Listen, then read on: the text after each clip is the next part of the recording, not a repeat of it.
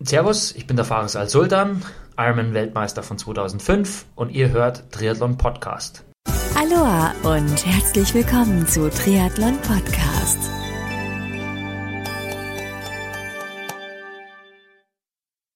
Aloha und herzlich willkommen zu einer neuen Ausgabe von Triathlon Podcast. Ich bin Marco Sommer und Triathlon Podcast wird euch mit freundlicher Unterstützung von Wechselszene Sportpromotion, dem Ausrichter zum Beispiel des Chiemsee Triathlons, präsentiert.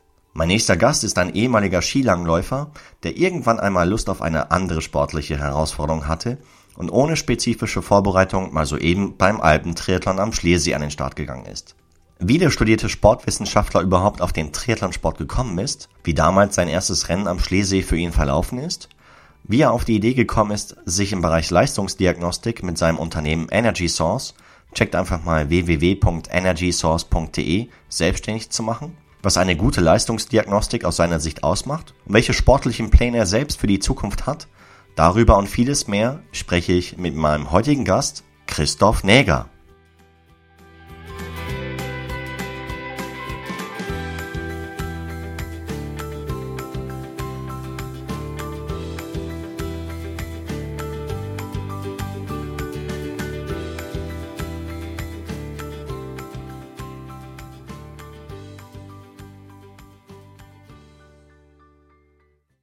Christoph Neger ist mein heutiger Gast. Grüß dich, Christoph. Hallo. Hi. Äh, erste Frage, darf ich dich Chris nennen? Selbstverständlich. Okay, super. Das ist etwas kürzer dann. Wie geht's dir heute?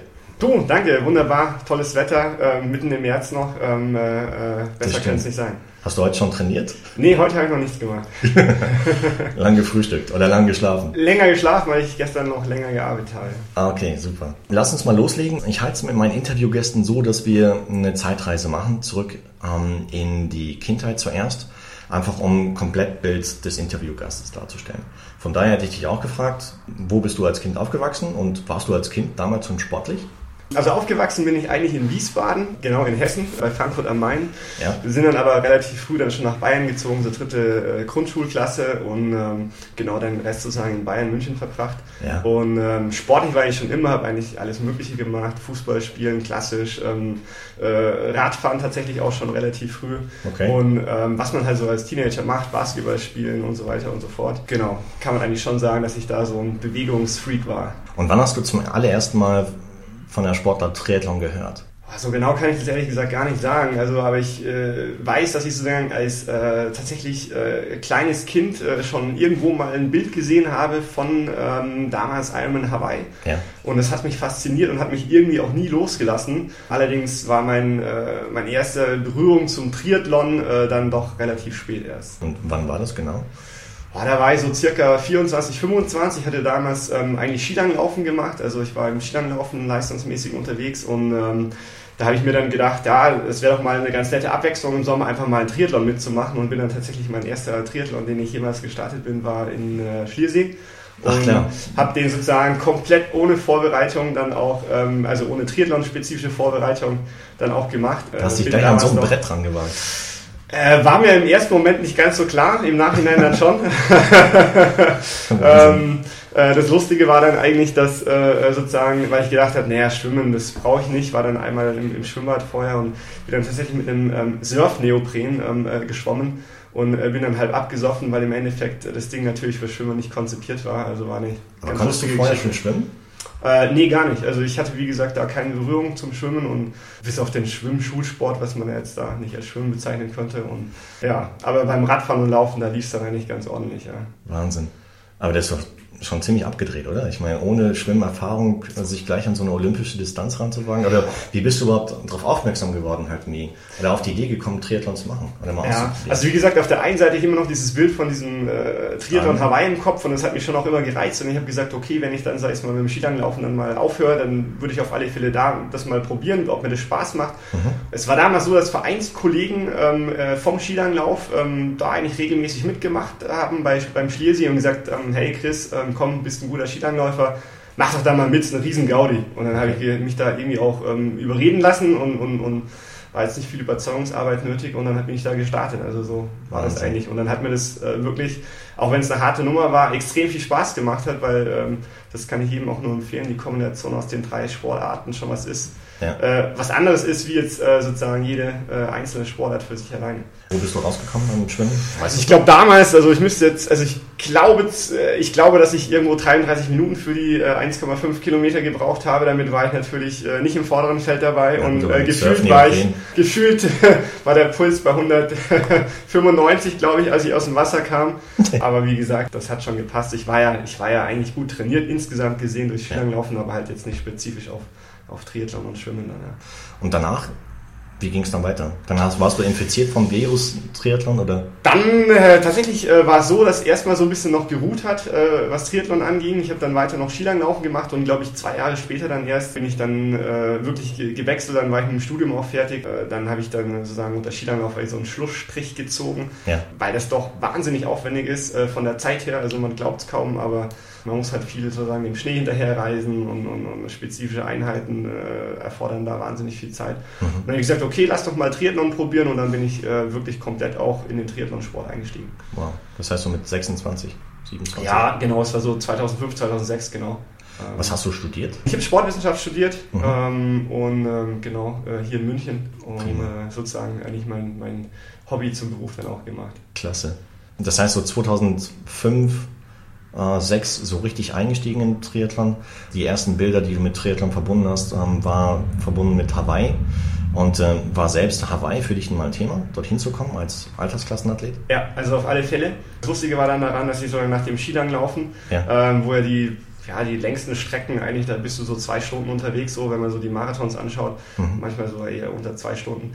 Und äh, also eher so Kurzzeitausdauer, klassisch halt so 10 Kilometer, da ist man irgendwo in 30 Minuten, 25 Minuten mal im Ziel, aber relativ intensive Belastung. Ja. Und äh, tatsächlich war es dann so, weil eben dieses Bild nicht aus meinem Kopf ging, habe ich gesagt, okay, ich, ich switche dann auf Triathlon mhm.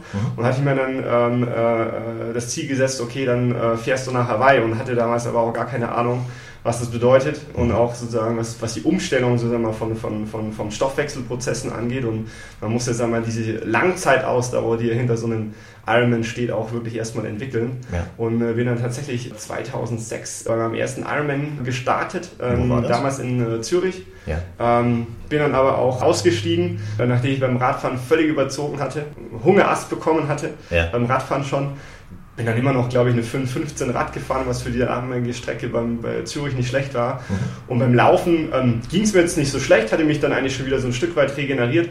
Aber vom Kopf her, weil ich sozusagen dieses Ziel hatte, nach Hawaii zu fahren, einfach äh, deprimiert und habe gesagt, okay, ähm, äh, ich habe keine Lust mehr da weiterzulaufen. Ehrlich? Und äh, ja, mit Sicherheit auch eine harte Nummer geworden. Ja. Das heißt, du wolltest gleich bei deinem ersten Ironman-Versuch die Quali für Hawaii schaffen und Okay. Genau, hatte sogar noch nicht mal, muss man dazu sagen, noch nicht mal eine Mitteldistanz im Vorfeld gemacht.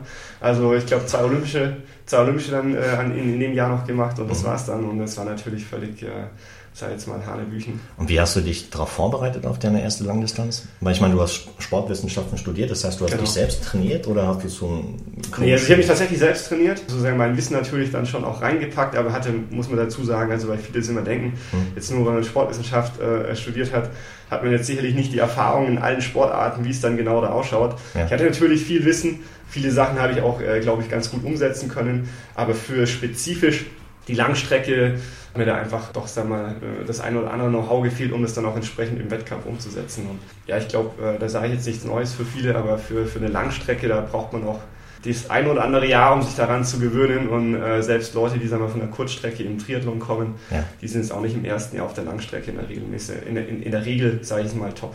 Aber hast du nach dem Zürich-Versuch das, ähm, das Vorhaben, dich für Hawaii zu qualifizieren, erstmal ad acta gelegt oder wie ging es danach weiter? Ja, sie haben mich dann natürlich dann, ich war dann äh, zu dem Zeitpunkt dann auch schon selbstständig, hatte dann schon auch ähm, Energy Source gegründet mhm. und hatte natürlich dann auch arbeitsmäßig äh, sehr viel um die Ohren und äh, Firma aufbauen und, und alles Mögliche. Ja. Da hat man dann keinen 40-Stunden-Tag und habe tatsächlich das auch noch nebenbei probiert, irgendwie da noch äh, in, in Shape zu bleiben und muss dazu sagen, ich habe es dann noch zweimal probiert, lief dann auch besser, aber ich, äh, nicht so rund, wie ich es mir vorgestellt hatte. Im Nachhinein muss ich sagen, äh, einfach utopisch. Das ist ein Spagat, der einfach nicht zu bewältigen ist. Dieses Jahr steht wieder, sei es mal Hawaii auf dem Fokus. Dieses Jahr äh, sozusagen äh, würde ich ganz gerne äh, schauen äh, in Frankfurt, ob es klappt. Du hast gerade eben schon gesagt, Energy Source. Für die Hörer da draußen, ihr wisst wahrscheinlich gar nicht, was, was Energy Source überhaupt ist.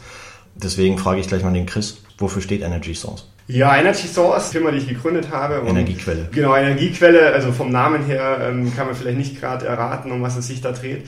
Wir haben uns im Prinzip spezialisiert auf Leistungs- äh, oder sportmedizinische Tests, also im Prinzip Laktatstufentest, ähm, Atemgasanalyse, mhm. um quasi den, den äh, Trainingszustand äh, jedes einzelnen Sportlers, Athleten äh, zu bestimmen und aufgrund von den Daten dann tatsächlich das Training zu optimieren. Also es geht im Prinzip um Trainingsoptimierung, das war auch immer so mein, mein, mein Fokus, ja. ähm, das Optimale eben aus jedem Athleten individuell rauszuholen und dazu bedarf es halt ein bisschen mehr als nur irgendwelcher Faustformeln und Pauschalangaben. Okay. Ja. Wie bist du auf die Idee gekommen, dich erstmal A, selbstständig zu machen und B, halt gerade in den Bereich zu gehen?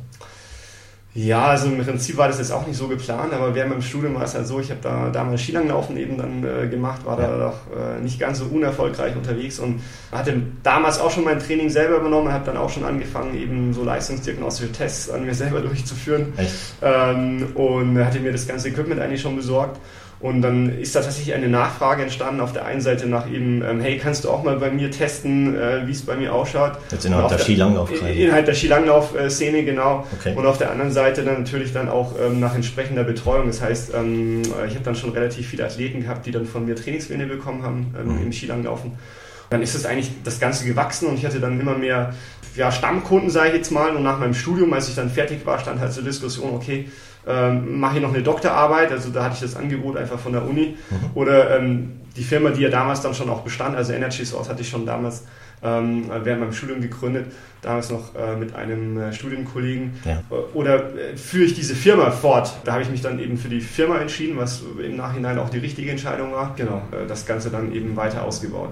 Das heißt, du hast eigentlich recht schnell schon Kundschaft gehabt, mit der du Energy Stores dann halt finanzieren und betreiben konntest. Genau, also ich bin jetzt sozusagen kein, kein Kaltstart hingelegt und habe gesagt nach dem Studium, mhm. ähm, ich probiere jetzt mal irgendwie das aus, äh, ob das funktioniert, sondern ich hatte schon eben meine Basis und ohne das wäre es sicherlich jetzt auch sicherlich schwerer geworden, da irgendwie erfolgreich unterwegs zu sein und da ich ja im Sport, sag ich mal, dann auch ganz gut vernetzt war, ja. hat das eigentlich dann auch funktioniert. Ganz blöde Frage, der Name Energy Source, wie bist du drauf gekommen? War einfach Zufall oder? Ja, also damals habe ich so ein bisschen Brainstorming gemacht, noch mit meinem Kollegen und ich kann es gar nicht sagen, warum, wieso, weshalb. Also uns hat es irgendwie gefallen. Irgendwie fanden wir den, den Namen irgendwie von, von, von, von der Phonetik her äh, recht interessant und ähm, sei es mal auch so vom Logo her gesehen, so als ähm, Power für die, für die Athleten. Ich denke, also inzwischen ist ja ähm, zumindest in den, in den äh, Sportlerkreisen der, der, Name doch recht geläufig. Also mhm. wenn man den mal gehört hat oder auch das Logo gesehen hat, dann ist das was, was man ganz gut behält. Jetzt hast du eben schon gesagt, das Angebot von Energy Source erstreckt sich über Laktatstufentests, Atemgasanalyse, auch Trainingsplanung. Für, ich denke mal, für die Hörer, die vielleicht jetzt gerade erst mit Triathlon-Sport angefangen haben, ähm, könntest du so knapp erklären, was überhaupt mit Laktatstufentest oder Atemgasanalyse gemeint ist? All diese Testverfahren haben im Prinzip eins gemeinsam.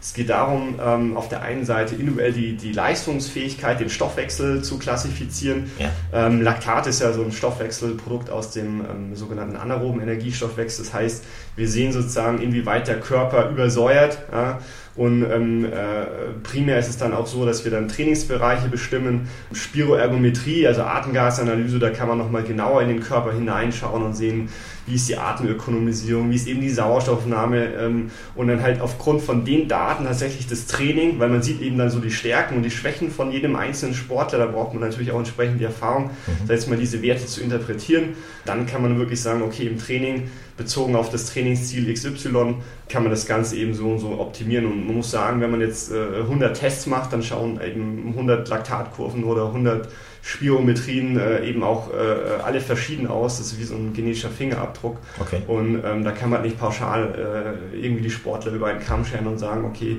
du musst jetzt so und so trainieren, um das Ziel zu erreichen, weil ohne das getestet zu haben, weiß ich es einfach nicht. Das heißt, die Tests, die du eben angesprochen hast, die sind nicht nur was für Spitzensportler, sondern auch für Einsteiger. Die jetzt nee, also ganz im Gegenteil. Also es ist jetzt mal ein Spitzensportler, der so einen Test schon oft gemacht hat oder auch seinen Körper sehr, sehr gut kennt. Mhm. Äh, der kann gut abschätzen, ob er sich jetzt, jetzt mal im Grundlagenbereich unterwegs ist äh, und, und, und wie er sich fühlt. Ähm, äh, sei jetzt mal äh, ein Einsteiger, ein Anfänger, der profitiert viel, viel mehr, gerade am Anfang von, von solchen Tests, weil er dann auch äh, Vorgaben bekommt, die ihn dann äh, sicher zum Ziel führen. Also das ist jetzt in die, die äh, Begrifflichkeit Leistungsdiagnostik ist insofern so ein bisschen schade oder, oder schlecht, weil im Endeffekt äh, es geht nicht primär um Leistung zu diagnostizieren, sondern es geht eigentlich primär um Stoffwechselprozesse und individuelle Bestimmung von Trainingsbereichen. Und das ist ja was, was jeder Sportler, sei jetzt mal, braucht, um sein Training dann auch ähm, optimal äh, zu gestalten. Okay, das heißt auch für Einsteiger geeignet. Auf alle Fälle. Also jedem Einsteiger, der sei jetzt mal wirklich regelmäßig trainieren möchte und äh, äh, sagen wir mal das Ziel hat, vielleicht eine Sprintdistanz zu finishen ja. oder vielleicht sogar sich an olympische Distanz heranwagt, ist wirklich zu empfehlen, als First Step, sei jetzt mal, eine Diagnose zu machen, um dann auch zielsicher oder zielgerichtet trainieren zu können. Das würde beinhalten einen Laktatstufentest, aber auch gleichzeitig Atemgas? Ja, also für einen Einsteiger, sage ich jetzt mal, würde ein Laktatstufentest mhm. völlig ausreichend sein. Okay. Dann würde man, sage ich mal, die Trainingsbereiche bekommen, nachdem man dann auch den mit Herzogensvorgaben, nachdem man dann eben dann die entsprechenden Bereiche GA1, GA2 etc. ansteuern kann. Und ein Einsteiger braucht jetzt nicht äh, zwingenderweise eine Atemgasanalyse machen. Also wenn ihn das interessiert und er sagt, er möchte jetzt wissen, wie schaut mein Fettstoffwechsel aus oder wie ist meine Sauerstoffnahme, dann äh, kann er das gerne machen. Ja, das schadet jetzt nicht, aber das wäre jetzt sicherlich nicht äh, notwendig. So vom Timing her, wann wäre der beste Zeitpunkt, so einen, so einen Test zu machen? Also wenn man einen Test noch nie gemacht hat, dann eigentlich äh, so früh wie möglich, wenn man jetzt nicht irgendwie krank, verletzt äh, oder wirklich äh, komplett aus der Ruhe kommt. Ansonsten ist es eigentlich so, dass jetzt mal die, die, die Sportler so einen Test äh, vor allem, oder die Tests werden vor allem in der Vorbereitung gemacht. Also für den Triathlon heißt es jetzt so, mhm. ähm, äh, sei jetzt mal äh, im, im Winter wird ja die Form aufgebaut, ja. dass man äh, irgendwo im November, Dezember den ersten Test macht, ja, also je nach Zielstellung halt dann und dann irgendwo dann mal Februar, März vielleicht den zweiten und oder wenn man nur einen Test macht, dann vielleicht im Februar, März den ersten. Also dass man in der Vorbereitung, bevor die eigentliche Wettkampfsaison ist, sei jetzt mal die Tests macht und auch schaut, wie ist die Leistungsentwicklung ähm, und in der Wettkampfsaison selber, also sei jetzt mal im Sommer, wenn dann die Wettkämpfe sind, da werden die Tests eigentlich nicht gemacht. Das heißt bei dir ist so richtig Highlife, so zwischen November bis Februar. Ja, also äh, die Zeitspanne ist tatsächlich ein bisschen äh, größer. Also da wir ja A nicht nur Triathleten haben und sei jetzt mal jetzt auch nicht jeder irgendwo ins Trainingslager fliegt, also haben wir eigentlich so von, ich sag mal, November bis Juni, so sagen wir mal da so äh, Primetime. Jetzt mal im, im, Sommer sind halt dann, äh, sagen wir auch noch Wintersportler da, ne? die bereiten sich logischerweise im Sommer wieder für den Winter vor. Also das gibt sich so die Hand. Ja. Das heißt, es wird nie langweilig hier. Also langweilig wird es nicht. jetzt jetzt gibt's nicht nur dich hier am Markt in München, sondern es gibt noch andere Wettbewerber. Was, was unterscheidet dein Angebot von dem der Wettbewerber zum Beispiel? Warum sollte man sich punktuell für Energy Source entscheiden? Ja, das ist eigentlich re relativ einfach gesagt. Abgesehen davon, dass wir die ersten die sowas in München angeboten haben, was natürlich jetzt kein Unterscheidungskriterium ist.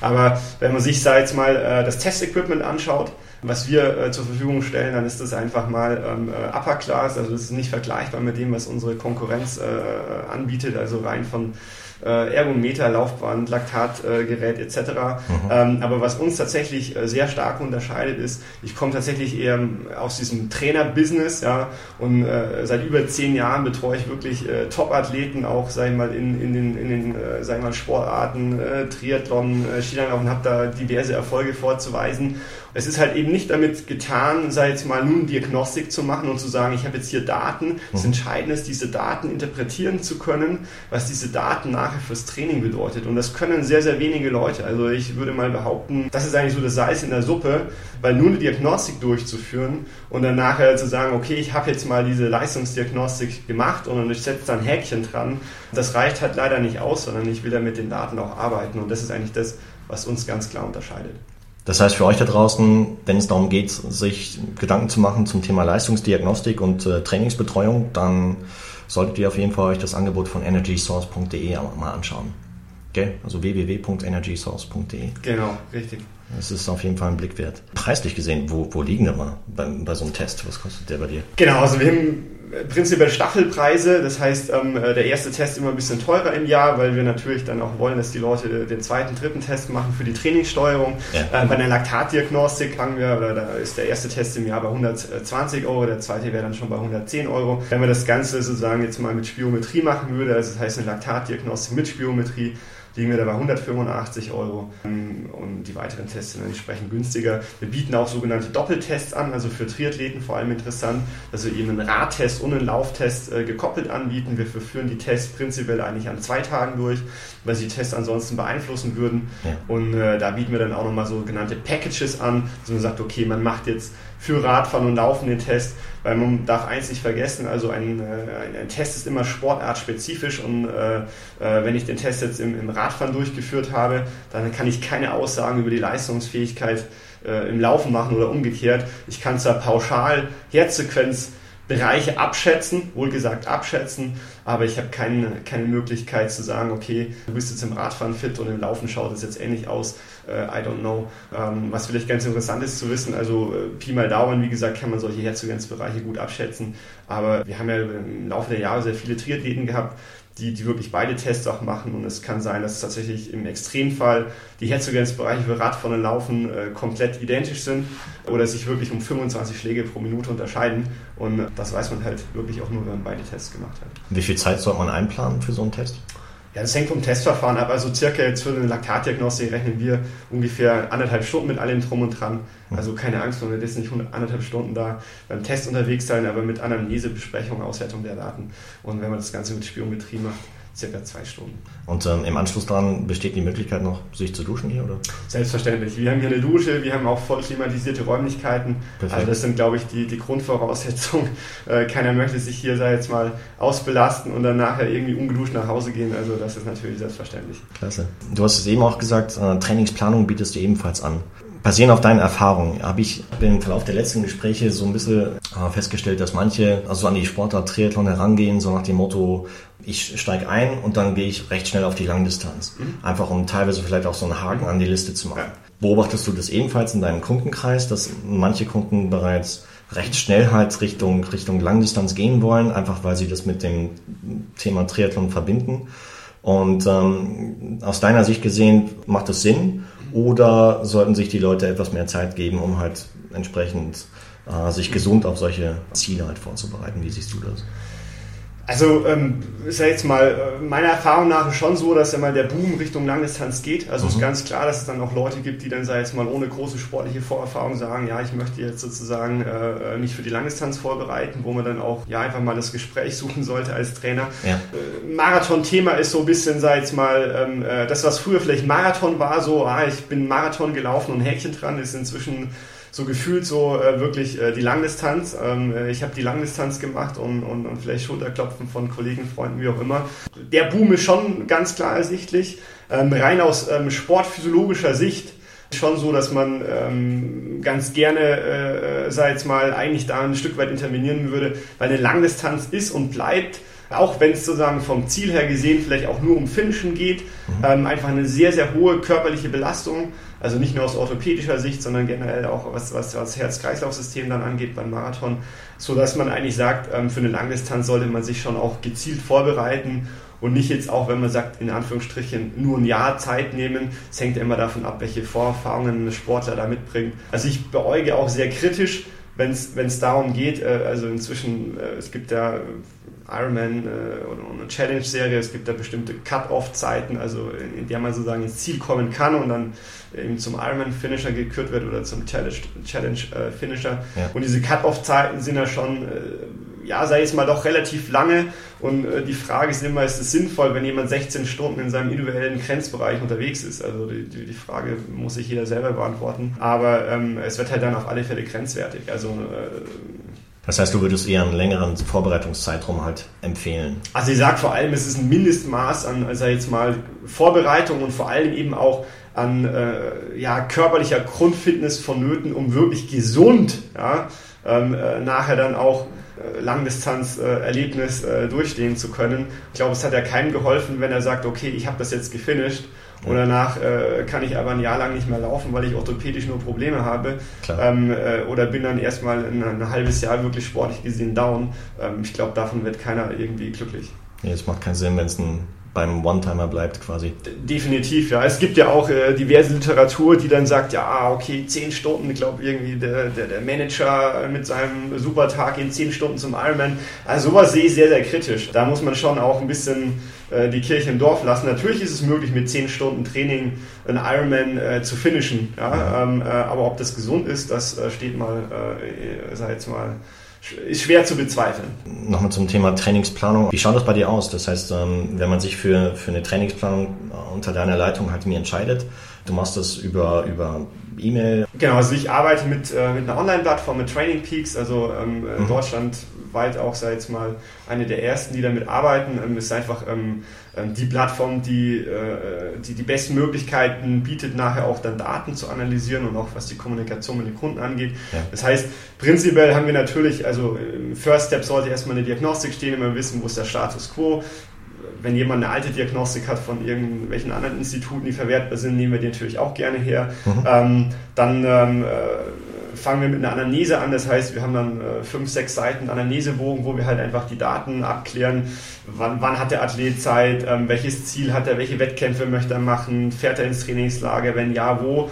So, und dann setze ich mich mit den Athleten zusammen, bespreche nochmal so äh, die, die Rahmendaten und ähm, äh, dann äh, fange ich an, sag ich mal, in die Planung einzusteigen. Und äh, dann ist es wichtig eben, dass der Athlet mir auf der einen Seite dokumentiert, was hat er trainiert, was hat er nicht trainiert, ähm, wie fühlt er sich, wie geht es ihm und so. Und dann versuche ich individuell einfach das Optimum aus dem äh, ganzen aus, aus, aus der Planung herauszuholen. Und das Ganze ist ja sozusagen ein, ein Prozess. Mhm. Und man lernt den Athleten ja auch äh, immer besser kennen. Es gibt halt Leute, die tendenziell immer ganz gerne, sag mal, sich im oberen Bereich bewegen, was, was Training angeht und sich aber immer noch sehr gut fühlen, subjektiv gesehen. Die muss man vielleicht eher ein bisschen bremsen.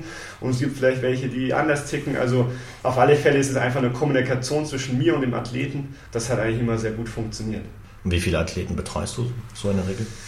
Ja, das ist natürlich so eine Frage, so ein bisschen, also ich könnte jetzt da eine Zahl in den Raum äh, schmeißen. Ja, ja. Es sind jetzt nicht wenige, aber es sind jetzt auch nicht so viele, dass sozusagen die Betreuung leidet. Also es ist entscheidend. Ich habe mir persönlich eine Grenze gesetzt, wo ich sage, okay, mehr Athleten nehme ich nicht auf. Ja. Aus dem Grund einfach, dass die Athleten auch optimal betreut werden. Und es ist einfach eine zeitintensive Geschichte und ähm, es ist nicht einfach ein Standardplan, der irgendwo dahinter steht, sondern für jeden Athleten wird dann individuell geplant. Ähm, habe ich halt so meine Grenze gesetzt. Ähm, ich weiß, es gibt andere Trainer, die äh, 50, 60 Athleten, äh, sei jetzt mal, aufnehmen. Ja. Und ähm, also da hätte ich persönlich gar nicht mehr den Überblick. Das wäre mir auch zu viel, weil ähm, ich will schon noch wissen, für wen ich welchen Plan geschrieben habe. Ist die Grenze bei dir schon erreicht oder besteht noch Potenzial, dass äh, interessierte Kandidaten sich bei dir melden können? Ja, also ähm, äh, momentan ist es so, jetzt gerade aktuell Stand äh, bin ich äh, von der Trainingsplanung her zu. Also okay. ich äh, nehme gerade keinen mehr, mehr auf. Also ich habe praktisch gerade eine Warteliste. Mhm. Das kann sich immer, äh, sag ich jetzt mal, ändern, wenn jemand äh, verletzt ist und aussteigen muss oder so. Mhm. Aber jetzt eigentlich für 2014, jetzt für den Sommer, bin ich eigentlich äh, zu. Jetzt kommen wir mal auf dein, auf dein Vorhaben, dich selbst für Arbeit zu qualifizieren. Wie genau. viele Stunden pro Woche trainierst du? Ja, wenn du noch Zeit das, dazu hast. Also das hängt ja von Woche zu Woche so ein bisschen ab. Also wenn man, wenn man in die, in die Belastungswochen reingeht, ja, mhm. also im Winter war es jetzt relativ mau, aber da habe ich den Fokus jetzt so ein Stück weit auf Schwimmen und Laufen gelegt und halt klar Krafttraining und ähm, ich bin jetzt niemand, der gerne Rolle fährt, also das habe ich sehr äh, äh, moderat gestaltet, aber ich bin also beim Radfahren äh, brauche ich auch nicht die großen Kilometer, das passt eigentlich. Ja, ich sage jetzt mal im Sommer werden es dann sicherlich die 20 Stunden sein in der Woche. Sicherlich mal in den Top-Wochen auch mal mehr, aber die muss man dann schon auch irgendwo auch machen, sei es mal, um in den Bereich zu kommen, wo dann meine Altersklasse äh, nachher der Slot weggeht. Also das ist jetzt utopisch zu glauben, man könnte mit, äh, weiß nicht, 12, 13, 15 Stunden die Woche äh, nachher dann eine 9 Stunden Zeit ähm, im Ironman hinlegen. Äh, achte ich für nicht möglich. Wobei der Fokus, das muss man dazu sagen, also mein Fokus oder auch meine Prämisse von der Trainingsplanung generell ist schon auch die, zu sagen, okay, es geht nicht um Umfang, also nicht nur primär um Umfang, weil viele äh, trainieren immer viel oder, oder denken, dass viel Training wahnsinnig äh, effektiv ist. Mhm. Also selbst im Ironman-Training ist es so, dass, äh, sagen wir, die Qualität des Trainings deutlich wichtiger ist wie die Quantität. Also wenn ich dann teilweise sehe, dass Leute sagen, ich trainiere regelmäßig, ich weiß nicht, 30 Stunden äh, oder im Bereich von 30 Stunden, dann glaube ich, dass die allerwenigsten, außer sind Profis, haben es sich jahrelang erarbeitet, 30 äh, Stunden gezieltes Training auch verkraften. Also das äh, mehr ist da nicht unbedingt besser. Also da merke ich auch selber, ich bin jemand, ich habe so meine Grenze, so alles, was Richtung 30 Stunden geht, da wird es dann auch bei mir grenzwertig. Also selbst wenn man dann äh, viel das Ganze auf Umfang gestaltet mit, mit langen äh, Grundlageneinheiten, ja. aber das macht einfach keinen Sinn. Also ähm, mhm. da muss man immer gucken, dass man halt so individuell schaut, was verkraftet man noch mhm. und äh, was, was halt nicht. Wie, wie machst du es dann? Ich meine, wenn du im Sommer 20 Stunden in der Woche oder teilweise auch etwas mehr mit trainierst, ich meine, du bist dann hier noch im, im Unternehmen tätig, das heißt, ähm, du trainierst dann früh morgens und spät abends oder wie Genau, also ich fange vor der Arbeit eigentlich schon an, dass mhm. ich entweder schwimmen gehe oder sozusagen die erste Laufeinheit mache. Dann schaue ich meistens in der Mittagspause die, die, die zweite Einheit irgendwo äh, gebacken bekomme. Klappt nicht immer, weil oft fällt die Mittagspause äh, entweder aus oder, oder ist gar nicht da. Ja. Und äh, ansonsten bin ich eigentlich auch generell jemand, der abends ganz gerne trainiert. Jetzt im Sommer, wenn natürlich die langen Einheiten dann auf die, auf die Wochenenden fallen, dass man sagt, dass man da lange Radeinheiten macht und ja, es ist schon, ist schon Spagat, das muss man schon sagen, es ist grenzwertig und das würde ich jetzt auch nicht jedes Jahr machen. Also die letzten Jahre hat es auch nicht funktioniert, die letzten zwei Jahre ging es einfach nicht. Ja. Und dieses Jahr habe ich gesagt, okay, ähm, ich würde es ganz gerne einfach nochmal probieren, hat mir natürlich auch gewisse, in Anführungsstrichen, Freiheiten dann rausgenommen, aber äh, läuft natürlich auch darauf hinaus, dass ich dann oft abends noch am PC sitze und dann irgendwelche E-Mails beantworte. Okay. Ähm, anders funktioniert es halt nicht, ja. Gab es in, in der Vergangenheit, in, während deiner aktiven oder während deiner Sportlerkarriere bislang auch mal Situationen, wo du ja, einfach mal gar keinen Bock hat zu trainieren, so der innere Schweinehund echt gesiegt hat und äh, dich dann irgendwie auf dem, auf dem Sofa hat sitzen lassen vor Next Topmodel oder so. oder, ja, also klar, ich glaube, die, die, die, die, äh, die Situation kennt jeder. Ja? Mhm. Also, äh, also da bin ich, da bin ich auch nicht anders wie, wie die anderen. Und ähm, klar gibt es da Situationen, wo man keinen Bock hat oder wo man einfach dann von der Arbeit so viel zu tun hat, dass man sagt, okay, jetzt habe ich einfach gar keine Lust mehr rauszugehen und noch was zu trainieren oder, oder das Wetter so schlecht, dass man sagt, hey komm, lass sein. Ähm, äh, also ganz klar. Also aber wenn, ähm, also meine Erfahrung ist die, dass wenn man ein Ziel hat, also ein konkretes Ziel, was realistisch ist und was einen jetzt auch subjektiv gesehen nicht überfordert und auch objektiv gesehen nicht überfordert, ja. dann kann auch bei strömendem Regen äh, ein Lauftraining sehr motivierend sein.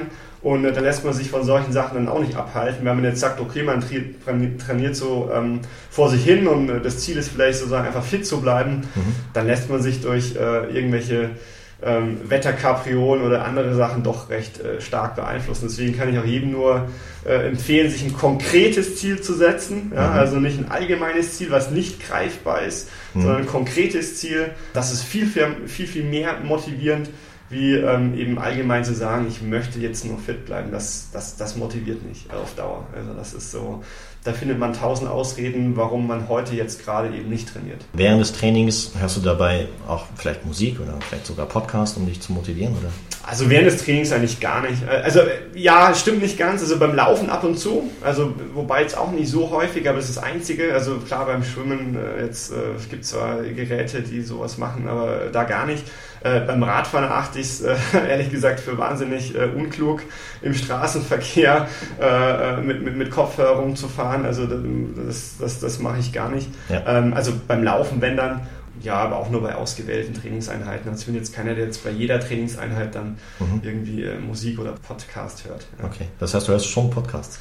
Ich höre schon Podcasts, ja. Also sowas finde ich auch extrem spannend, auch okay. ähm, äh, äh, zu hören, was andere Leute zu erzählen haben ja, da kriegt man ja auch Einblicke so in, in, in Hintergründe und also das finde ich schon eine spannende Geschichte. Das heißt, du hörst dann konkret Triathlon-Podcast? Auf alle Fälle. Also Chaka. das äh, yeah. äh, ist eine coole Geschichte und äh, ja. Cool, super, das freut mich natürlich. Jetzt haben wir die ganze Zeit über Sport geredet. Was macht der Chris Neger in der Freizeit, wenn er überhaupt Freizeit hat oder Zeit für andere Hobbys?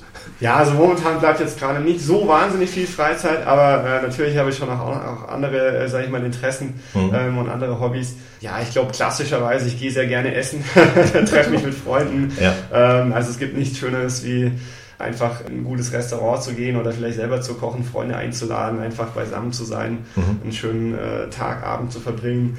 Ansonsten, klar, ich gehe gerne ins Kino, ich lese sehr gerne Bücher ähm, und auch nicht äh, nur Fachliteratur, sondern gerne irgendwelche Krimis, äh, Romane. Okay. Ähm, einfach mal abschalten, also wirklich so in eine Parallelwelt eintauchen. Mhm. Also das mache ich schon ganz gerne. Also das, äh, ansonsten reise ich gerne, also jetzt auch nicht nur Triathlon-spezifisch, sondern ähm, bin gerne in anderen Ländern, schauen wir da so Kulturen an. Ich glaube, man sollte ja schon auch über den Tellerrand blicken um dann vielleicht auch zu sehen, dass wir eigentlich in einer absoluten Situation sind. Uns geht es wahnsinnig gut. Wenn wir jammern, dann jammern wir meistens auf sehr hohem Niveau. Es gibt ganz andere, sei jetzt mal Länder mit anderen Voraussetzungen, die aber erstaunlicherweise, ähm, obwohl sie vielleicht gar nicht äh, finanziell abgesichert sind, trotzdem im Allgemeinen zumindest kommt einem so vor, besser drauf sind, wie mhm. wir das als Deutsche jetzt vielleicht manchmal sind. Und da denkt man sich, da muss man sich an die eigene Nase vielleicht packen und sagen, okay, woran liegt es eigentlich? Ja.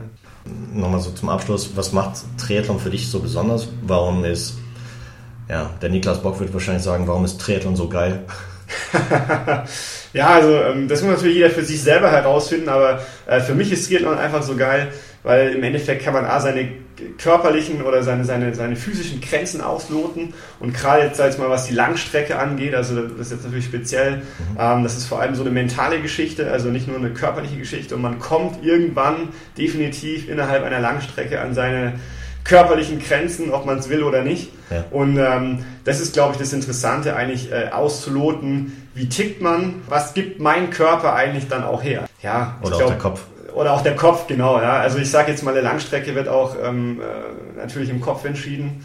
Gerade äh, die mentale Stärke ist da ganz, ganz wichtig. Aber nochmal zurückzukommen auf die Frage, was macht Triathlon so geil? Ähm, also ich glaube, äh, die Kombination aus diesen drei Sportarten, Schwimmen, Radfahren und Laufen, bringt ein Vielfaches an, an, an Spaßfaktor, wie wenn ich nur jede Sportart einzeln betreiben würde. Und das muss ich ausprobieren, das habe ich auch nicht geglaubt. Mhm. Aber das erste Mal, als ich, wie gesagt, an Schliersee damals am Start war, da habe ich das gespürt. Es ist einfach sensationell, wenn man aus dem Wasser steigt äh, äh, und äh, dann aufs Rad geht und die Temperaturen draußen passen. Das fühlt sich einfach super an und äh, auch das Laufen nach dem Radfahren ist was ganz Besonderes und ähm, das kann ich jedem nur empfehlen, das auszuprobieren. Und ich glaube, wer das mal ausprobiert hat und sich einigermaßen äh, vorbereitet hat, der wird den Spaß auch, auch spüren. Cool. Prima. Dann sind wir schon am Ende des Interviews angekommen, Chris. Dann bedanke ja, ich mich Dank. ganz, ganz herzlich bei dir, dass du dir heute die Zeit genommen hast für das Interview. Gern geschehen. Und äh, dass ich heute dein Gast sein durfte. Selbstverständlich. In der Casa Energy Source die Hörer von Triathlon Podcast, als auch ich natürlich, wir drücken dir ganz, ganz fest die Daumen, dass es mit deinem Quali-Ziel in Frankfurt dieses Jahr klappt.